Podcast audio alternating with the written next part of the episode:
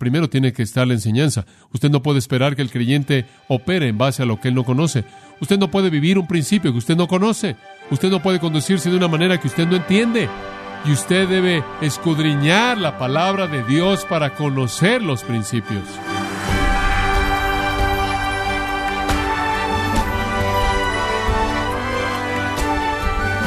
Le saluda su amigo Miguel Contreras, dando la bienvenida a esta edición de Gracia a vosotros con el pastor John MacArthur. El ejército marcha con la misma cadencia o movimiento, una actividad rítmica que les ayuda a preparar sus armas y disparar juntos con perfecta coordinación. Si esto es verdad del ejército, ¿cómo debe marchar el ejército de Cristo? ¿Cómo entrena un soldado espiritual para marchar en la vida? Hoy, John MacArthur continúa con el estudio El andar humilde, mostrándonos el andar digno de un cristiano en el campo de batalla de la vida. Nos encontramos en la serie Caminando al paso del andar cristiano, aquí en gracia a vosotros. La mayoría de los cristianos no caminan de una manera digna de su llamado. Filipenses 1.27, Pablo lo expresó de esta manera. Solo vuestra conducta sea como es digno del Evangelio de Cristo. ¿Se da cuenta? En otras palabras, que su conducta esté al nivel del Evangelio. La realidad exaltada del Evangelio demanda un estilo de vida exaltado. Y eso es precisamente el punto al que llegamos en Efesios 4. Los primeros tres capítulos son verdad posicional. Los recursos, la riqueza, las cosas que Dios ha hecho por nosotros. Cosas increíbles y asombrosas en absoluto. Descubrimos que Él nos bendijo con toda bendición espiritual. Él nos escogió en Él antes de la fundación del mundo. Él nos hizo para ser santos, irreprensibles. En amor, Él inclusive nos predestinó, nos adoptó. Él nos hizo para alabanza de su gloria. Él nos aceptó en el amado. Él nos ha dado redención, el perdón de pecados. Él nos ha dado sabiduría, prudencia. Él nos ha dado a conocer el misterio de su voluntad. Él, en la dispensación aún futura, nos va a levantar a las alturas que ni siquiera hemos soñado tener y nos ha dado una herencia que fue preplaneada antes de que el mundo comenzara. Él nos ha concedido el Espíritu Santo, Él nos ha dado poder de resurrección, Él nos dio vida de los muertos, él nos tomó a nosotros que estábamos lejos, perdidos, aislados, y nos hizo un nuevo hombre en sí mismo. Él nos ha dado el gran misterio, la verdad del Evangelio, la verdad de la Iglesia, y Él ha hecho posible que podamos disfrutar de todo esto al darnos su Espíritu Santo, quien puede fortalecer el hombre interior, para que Cristo pueda establecerse y estar en casa, para que podamos ser llenos de amor incomprensible, para que podamos tener plenitud eterna, la plenitud de Dios, para que podamos conocer el poder que está en el capítulo 3, versículo 20, y Él lo ha hecho todo para su propia gloria. Él ha hecho todo por nosotros. Y simplemente de manera incisiva, directamente Pablo dice, anden como es digno, vivan a la luz de esto. Es un nivel elevado al cual debemos circunscribir nuestra vida para vivir a la luz de nuestra identidad. Gran verdad del Nuevo Testamento. Ahora escuchen, amados, la transición aquí entre el 3 y el 4 no es una al azar. Es el patrón típico de Pablo hacer este tipo de transición. Es una transición de la doctrina al deber, de la doctrina al deber, del precepto o el principio a la práctica, de la teología a la vida.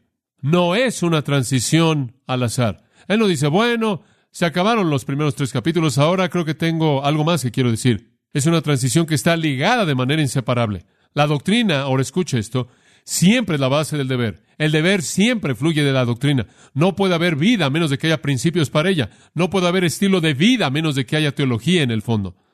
No puede haber práctica si no hay preceptos. La doctrina y el deber están ligados de una manera tan cercana como lo está la flor y el tallo, tan cercano como está la rama y el tronco, tan cercano como está el tronco y las raíces, doctrina y el deber. Ahora observe la palabra en el versículo 1, pues. Sabemos que el pues está ahí para llevarnos de regreso, es la transición en base a toda esta doctrina, pues este es su deber. Esa es siempre la estrategia de Pablo. En todas sus cartas, amados, él hace esto. En todas las cartas que él escribió a las iglesias, usted encuentra estos pues, o por lo tanto, de hecho, si usted quiere realizar un estudio interesante algún momento, simplemente vea las epístolas de Pablo y estudie todas las transiciones en donde el pues o el por tanto aparece. Regresemos a una ilustración de esto en Romanos capítulo 12. Romanos capítulo 12. Ahora todos conocemos este gran texto, es uno que todos conocemos y amamos. Esto es lo que dice. Os ruego, pues, hermanos, por las misericordias de Dios, que presentéis vuestros cuerpos en sacrificio vivo, santo, agradable a Dios, que es vuestro culto racional. Ahora quiero que observe algo. Él está rogando a la gente y Él les está rogando que presenten sus cuerpos como sacrificio vivo. Les está pidiendo deber. Él quiere deber de ellos. De hecho, en el versículo 3 Él habla de los dones que deben manifestar.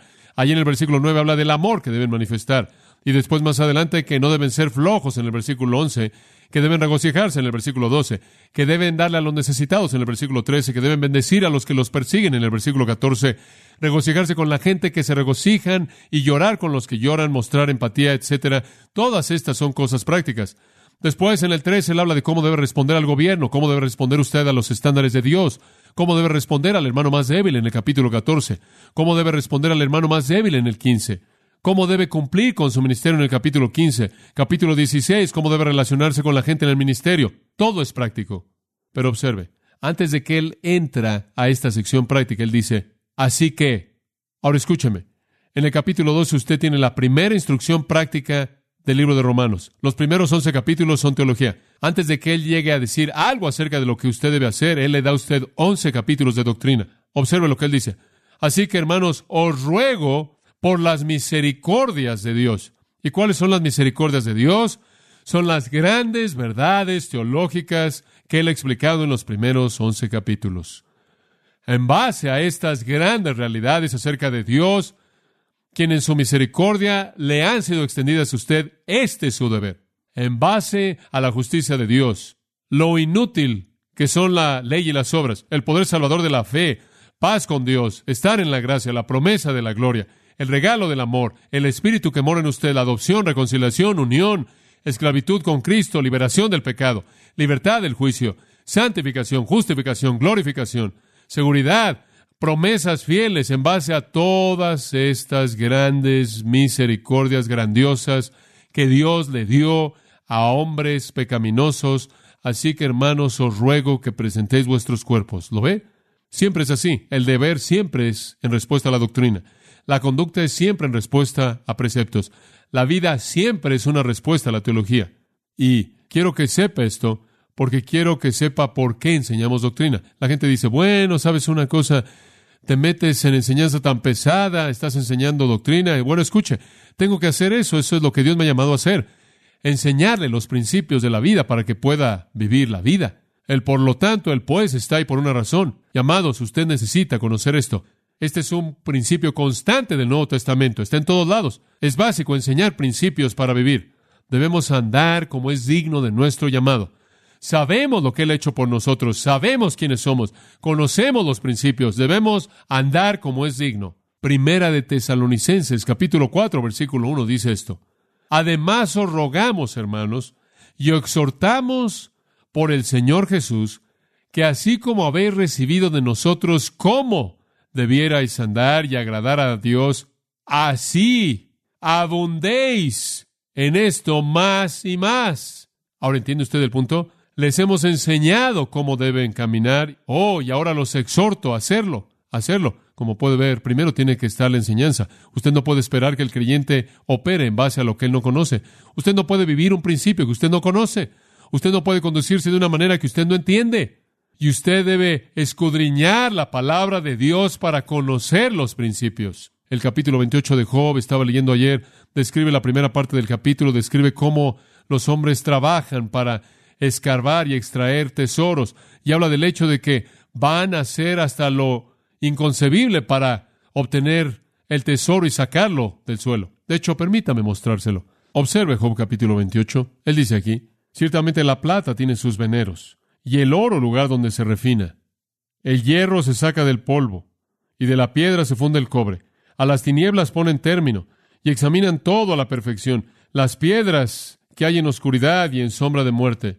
Lo que Job está diciendo aquí es que es increíble que el hombre literalmente va a ir a las profundidades para encontrar tesoro, para encontrar oro. Él descubre las piedras de la oscuridad. Él se va a meter a la sombra de la muerte. Él busca todo para encontrar plata, para encontrar hierro, para encontrar bronce. Él habla de versículo 6, las piedras son el lugar del zafiro y sus polvos de oro, senda que nunca la conoció ave, ni ojo de buitre la vio, nunca la pisaron animales fieros, ni león pasó por ella. En otras palabras, Estas cosas, estos zafiros y diamantes y rubíes y oro y plata, están escondidos en lugares que los animales no conocen y que las aves no conocen, en lugares oscuros, en lugares profundos. Y el hombre va ahí para encontrarlos ahí. En el pedernal, versículo 9, puso su mano y trastornó de raíz los montes, de los peñascos cortó ríos, y sus ojos vieron todo lo preciado. Él levanta una presa y después él busca oro. El hombre va a hacer lo que sea. Y Job dice, cuando todo ha sido dicho y hecho, ¿sabe usted lo que él nunca encuentra? Él nunca encuentra la sabiduría de Dios. Y después, cuando usted llega a Proverbios capítulo 2, usted oye al escritor de Proverbios decir esto, cuando inviertas tanto esfuerzo en conocer la sabiduría de Dios como los hombres lo hacen por encontrar oro y plata, entonces conocerás la sabiduría de Dios. Y escuche, hasta que usted conoce la sabiduría de Dios, hasta que la base de la doctrina está ahí, usted no sabe cómo vivir. Usted tiene que conocer la sabiduría de Dios. De regreso a Colosenses, por un minuto, capítulo 1, versículo 9. Por esta causa también nosotros, desde el día que lo oímos, no dejamos de orar por vosotros y de desear que seáis llenos del conocimiento de su voluntad. Ahora escuche, en toda sabiduría e inteligencia espiritual. Pablo dice, oh, quiero que sean llenos del conocimiento de su voluntad. Eso está en su mente, toda sabiduría, todo entendimiento. El resultado, versículo 10, para que andéis. ¿Cuál es la siguiente frase? ¿Cómo es digno? Usted vuelve a ver, el andar digno depende del conocimiento. Dando fruto en toda buena obra, depende del conocimiento. Fortalecido con todo poder, depende del conocimiento. Dando gracias, depende del conocimiento. Esa es la razón por la que enseñamos la palabra de Dios, amados. Esa es la razón por la que semana tras semana tras semana me pongo de pie aquí y enseño principios de la palabra de Dios. No paso mucho tiempo contando historias. No paso mucho tiempo simplemente tratando de motivarlo en un área emocional, solo quiero enseñarle los principios de la palabra de Dios para que pueda vivirlos. Ahora podemos hacer eso.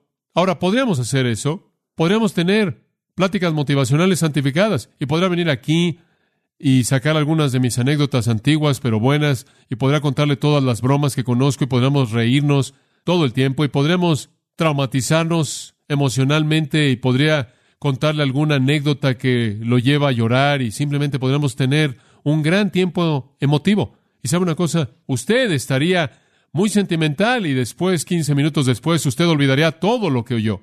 No habrá ningún principio ahí. ¿Sabe una cosa? Los pastores y maestros debilitan la palabra de Dios cuando llegan a la congregación y los exhortan acerca del deber y nunca les enseñan doctrina porque han quitado el motivo. Han quitado el principio. Puedo ilustrarlo de esta manera. Vamos a suponer esto. Ustedes todos manejan a 80 kilómetros por hora. Vamos a decir que supongamos eso.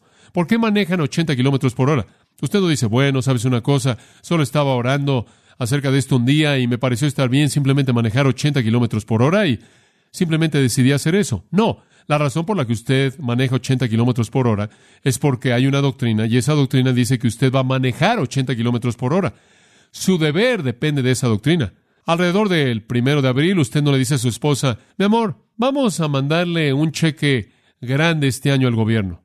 Han hecho tanto por nosotros, los parques hermosos que disfrutamos, las autopistas que tomamos para irnos de vacaciones, los programas maravillosos que tienen para proveer para los necesitados. Este gobierno es tan maravilloso. Simplemente varios miles de dólares. De hecho, vamos a tomar prestado para hacerlo, mi amor. ¿Por qué? Simplemente creo que hay algo en mí que quiere hacer esto. No. La razón por la que usted manda eso ahí es porque hay una doctrina que dice que usted lo va a enviar. Esa es una de las reglas. Y así es en la vida cristiana. Usted no hace cosas arbitrariamente. Y a menos de que la gente conozca la razón, usted va a tener dificultad en hacerlos hacer un compromiso con el deber. ¿Lo entiende? Y entonces usted se puede convertir en una especie de porrista cristiano. Y usted hace que todo el mundo esté ahí y todos están comprometidos con hacer cosas, pero no tienen la menor idea del por qué a menos de que usted les enseñe doctrina. Santiago 3.1 dice, dejen de ser tantos de ustedes maestros porque recibirán mayor condenación. ¿Y sabe por qué rendiré cuentas? El Señor solo me va a preguntar una cosa. ¿Entregaste a mi pueblo mi verdad? ¿No es verdad? Eso es todo. Y quiero cumplir mi ministerio a plenitud. Y cumplir mi ministerio a plenitud significa que debo enseñarle los principios de la palabra de Dios. Ahora, primero tengo que hacer que usted esté aquí para escuchar y después tengo que convencerlo de que debe operar en base a esas cosas. Ese es el llamado de Dios para mí. No estoy interesado en que usted se conforme de manera legalista. No estoy interesado en que usted se conforme emocionalmente. No estoy interesado en intimidarlo a hacer eso. Creo que mi responsabilidad consiste en darle la verdad de la palabra de Dios y permitir que usted tenga la responsabilidad de obedecerla o no obedecerla. Y creo que si tan solo llegamos al púlpito y simplemente tratamos de imponerle a la gente emocionalismo, simplemente les decimos que hagan cosas todo el tiempo sin darles una razón teológica por hacer eso, los dejamos vacíos y no entendemos el punto. La doctrina es la clave para la vida cristiana. La gente dice, bueno, simplemente queremos amar a todo el mundo y no queremos hacer que la doctrina sea algo serio. Y después todo el mundo en la actualidad que en cierta manera se acerca al liberalismo y dice, tenemos que olvidarnos de la teología y simplemente hacerlo a un lado y simplemente tenemos que amar a todo el mundo y no hablemos de la teología. Simplemente vamos a unirnos en base al amor. Es un pensamiento maravilloso, pero simplemente no es bíblico. Permítame mostrarle algunos versículos. Efesios 4:23, usted sabe, he estado leyendo mucho en esa área en los últimos años acerca de renovación de la iglesia. Y hay muchos libros que están saliendo acerca de renovación de la iglesia. Algunos de ellos son buenos y útiles y los he valorado mucho. Pero en toda la plática de renovación de la iglesia es algo interesante porque hay muchas sugerencias de cómo hacer que la iglesia se renueve. Tenemos que renovar a la iglesia y hay sugerencias. La manera de renovar a la iglesia es cambiar la estructura. Tenemos que ir en contra de esto. Tenemos que deshacernos de los patrones antiguos. Desháganse de esto, de aquello. Tenemos que tener grupos pequeños, tenemos que tener grupos pequeños de interacción y compartir, tenemos que orientarlo de esta manera y tenemos que hacerlo de aquella manera, tenemos que reacomodar los muebles y hacer que la gente se vea el uno al otro y que la gente comparta sus problemas el uno con el otro y tenemos que tener métodos y maneras y soluciones y muchas de esas cosas son algo exteriores y superficiales. Algo de esto es más profundo y significativo, pero todas son sugerencias de una nueva metodología para renovación. Hay nuevos métodos para esto, nuevas maneras de hacerlo. Bueno, ¿sabe una cosa? Usted puede tener eso hasta que está morado en la cara. Usted puede reorganizar la iglesia cada seis meses por el resto de su vida y nunca conocer lo que es renovación. Usted puede cambiar el orden de los muebles como quiera. Usted conoce el primer principio de educación cristiana. Mueva las sillas. Usted puede hacer tanto como usted quiera. Usted puede reorganizar y reestructurar y reiniciar y cambiar el formato y los métodos y los planes y los programas hasta que usted muera y nunca va a tener renovación. Porque Efesios 4:23 dice, renovaos en el espíritu de vuestra qué? Vuestra mente. Si la iglesia realmente quiere renovación, encontrará renovación cuando imparta al pueblo de Dios la verdad de Dios para que sus mentes puedan conocerla. Esa es la base de la renovación. Y después, francamente, importa poco cómo es que usted acomoda los muebles o qué método usa usted porque usted tiene a muchas personas renovadas y la gente renovada va a llevar a cabo la obra del Señor sin importar el marco estructural. Pero observe, la mente lo que es la fuente de la renovación. La renovación que viene a la iglesia viene en la mente, el proceso de pensamiento. Esta es la razón por la que en Efesios 1.17 el apóstol dijo que el Dios de nuestro Señor Jesucristo, el Padre de Gloria, os dé espíritu de sabiduría y de revelación en el conocimiento de Él para que ilumine los ojos de vuestro entendimiento. En otras palabras, Dios sabe que la médula del asunto es que conozca su verdad en su mente. Debemos conocer doctrina, amados, antes de que jamás podamos conocer el deber. Filipenses de nuevo, capítulo 1, versículo 9. Y aquí hay un versículo que oigo mucho, pero muchas veces la gente no cita el versículo entero. Y esto oro, que vuestro amor abunde aún más y más. Y se detienen ahí. Dicen, oh sí, Debemos amar más y más y debemos olvidarnos de todas estas cosas acerca de la doctrina. Pero usted no leyó el versículo. Dice, oro porque vuestro amor abunde aún más y más en ciencia y en todo conocimiento a fin de que aprobéis lo mejor. ¿Se da cuenta? Usted tiene que discernir, usted tiene que emitir juicios, usted tiene que conocer doctrina y teología, de lo contrario su amor es menos que el amor de Dios el cual discierne, conoce, hace juicios. En Colosenses capítulo 1, versículo 10, él dice, a fin de que andéis como es digno del Señor, agradándole en todo, dando fruto en toda buena obra. Esa es la meta. ¿Cómo? Aumentando el conocimiento de Dios. Esa es la mejor expresión de la preposición. Por el conocimiento de Dios. Conforme usted conoce a Dios, usted va a andar como es digno. Conforme usted conoce a Dios, usted va a ser fructífero en toda buena obra. Colosenses 3:10 vestíos del nuevo hombre, que se renueve en conocimiento según la imagen del que lo creó. Conocer a Dios, conocer a Cristo, conocer su palabra. Ese es el punto. Pero dice al final de su segunda epístola, capítulo 3, versículo 18, antes bien creced en la gracia y el conocimiento de nuestro Señor y Salvador Jesucristo. Conocimiento, conocimiento. Usted tiene que conocer la palabra de Dios. Usted debe tener hambre por ella. Y usted debe buscarla. Y buscarla como el tesoro, como los hombres descienden a las profundidades de la tierra a buscar oro y plata. Pablo quería que la gente fuera perfecta, madura, completa. Colosenses 1.27, él dice, a quien predicamos Cristo, amonestando a todo hombre y enseñando a todo hombre, a fin de presentar a todo hombre perfecto. Queremos santos maduros, dice usted. Eso es fabuloso. Pablo capítulo 4, versículo 12. Epáfras está orando porque todo el mundo sea perfecto y completo en toda la voluntad de Dios.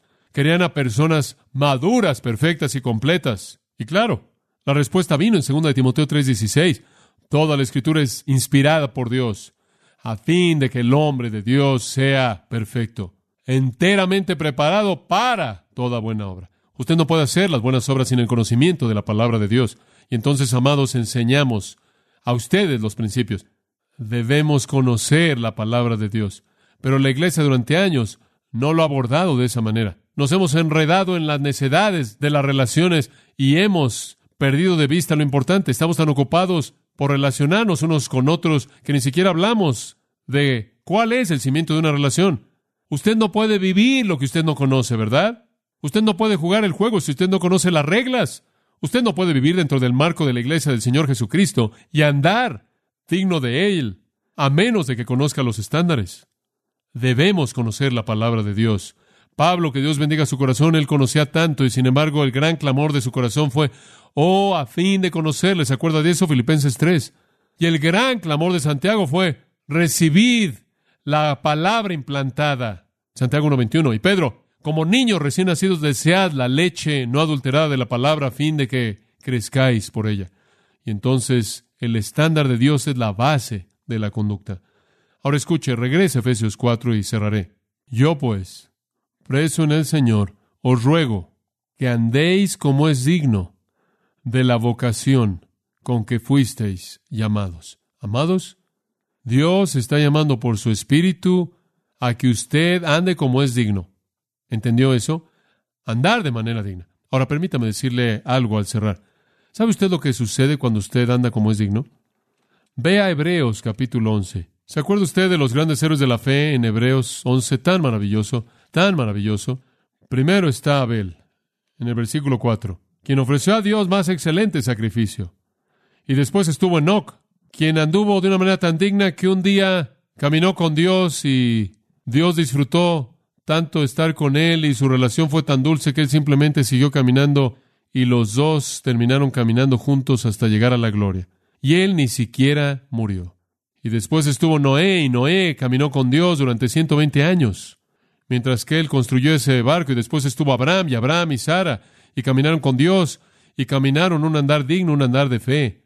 Después estuvo Isaac y después estuvo Jacob y después estuvo José y después estuvo Moisés en contra de la oposición y en contra del sistema.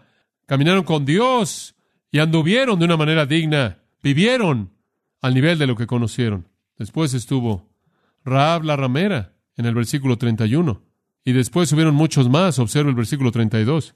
¿Y qué más digo? Porque el tiempo me faltaría contando de Gedeón, de Barak, de Sansón, de Jefté, de David, así como de Samuel y de los profetas, que por fe conquistaron reinos, hicieron justicia, alcanzaron promesas, taparon bocas de leones, ¿No le gustaría a usted ser parte de ese grupo? Es un gran grupo con que alinearse. Apagaron fuegos impetuosos. Evitaron filo de espada, sacaron fuerzas de debilidad, se hicieron fuertes en batalla, pusieron en fuga ejércitos extranjeros. Las mujeres recibieron sus muertos mediante resurrección, mas otros fueron atormentados, no aceptando el rescate a fin de obtener mejor resurrección. Otros experimentaron vituperios y azotes.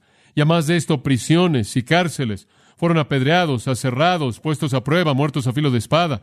Anduvieron de acá para allá, cubiertos de pieles de ovejas y de cabras, pobres, angustiados, maltratados. ¡Qué grupo! ¡Qué grupo! Pero observe la siguiente línea, versículo 38, de los cuales el mundo no era qué? Digno. Escuche, usted ande según el andar digno y el mundo ni siquiera será digno de usted. Bueno, oremos juntos. Padre, venimos con un gran sentido de convicción en nuestros corazones a ti. Ayúdanos a andar como es digno y al caminar así trascender este mundo y estar entre aquellos de quienes el mundo ni siquiera fue digno. Eso fue verdad en tu caso, Señor, más que de cualquier otra persona, y queremos ser como tú. Gracias, Padre, por el hecho de que podemos andar como es digno, conforme somos fortalecidos en el hombre interior por el Espíritu Santo, conforme Cristo se establece estando en casa en nosotros, derramando en nosotros su amor incomprensible, conforme somos llenos de la plenitud de Dios y nos volvemos mucho más allá, por encima de lo que podemos pedir o entender. Y Padre, sabemos que de esta manera podemos andar como es digno. Y que sea entonces que nos comprometemos con eso y que estudiemos para conocer la verdad para que podamos vivirla. Oramos en el nombre de Cristo. Amén.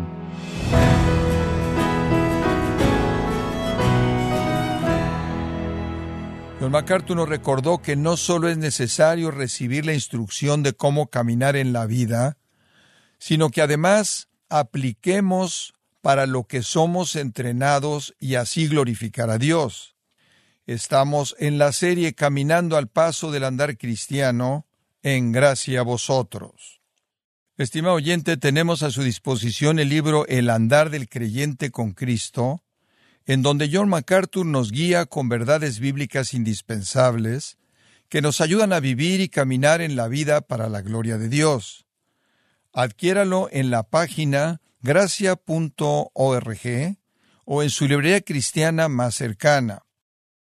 Y le recuerdo que puede descargar todos los sermones de esta serie caminando al paso del andar cristiano, así como todos aquellos que he escuchado en días, semanas o meses anteriores, animándole a leer artículos relevantes en nuestra página de blogs, ambos en gracia.org.